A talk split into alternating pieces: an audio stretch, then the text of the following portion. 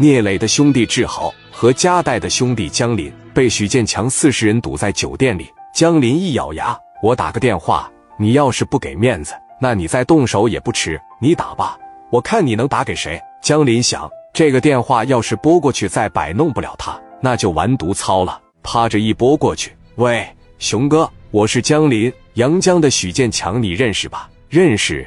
怎么了，兄弟？我现在在他们手上呢。”你能不能帮着我说句话，帮我保一个女孩就行？我现在没有时间给你解释了，你帮着说句话行不行？行，你把电话给他吧。江林找的这个人叫季炳雄，早些年的时候是张子强的兄弟，纯纯的悍匪。这哥们还跑着路呢。江林知道季炳雄就是阳江的，像季炳雄这样的人，那肯定是许建强的老前辈，一般人不敢不给面。许建强拿着电话一接，喂，阿强啊。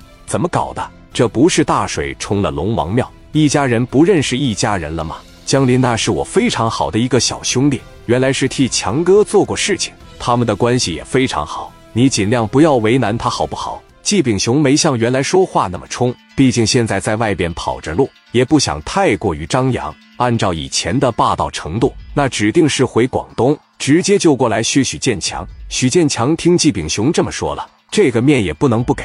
熊哥，这些人挺过分的，你就不要给我跟我说这么多了，好不好？我这边的事情马上解决好了，之后我还得回阳江。如果你不希望我们见到面尴尬的话，这个事你不冲别人，你就冲我季炳雄，你给我个面子。广东我是不敢回，但是我不是不能回去。许建强当时一听，熊哥，容我考虑考虑。你考虑个毛线啊！你也可以把他们干掉，把女的解罚了。但是如果说加代的兄弟出事了，我肯定马上回到广东要你的命，我把你的车全按上炸弹，什么时候炸死你什么时候完。熊哥，行，你是前辈，在广东没人比你说话分量大了。女的我放，但是他们不能走。信啪就撂了。以现在季炳雄的段位，没办法要求人家做这个又做那个，给个面，能把女的先放了就不错了。剩下的是一帮大老爷们自己解决吧。挂完电话，许建强说：“女的能走。”志豪当时心里边松了一口气：“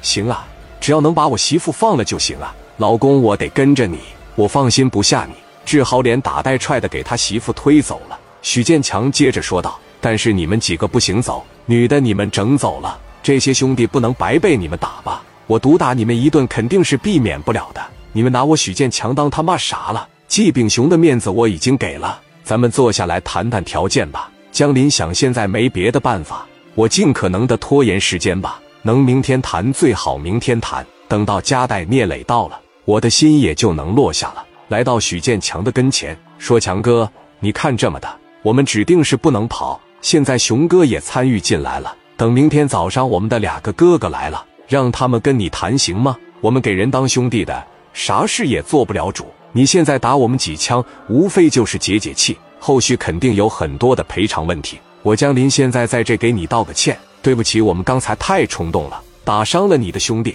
但是强哥，你绑架了我弟妹，这事你是不是做的也不妥当啊？许建强拿着面前的啤酒，直接泼江林脸上了，抬手啪的两个大嘴巴子，又把酒瓶子拿起来，照着江林的脑袋使劲一摔，西瓜汁直直往外冒。几十把五莲子在这支着治好他们，想往上上都无能为力。江林说：“强哥，你打打消气再说。你们给我听着。”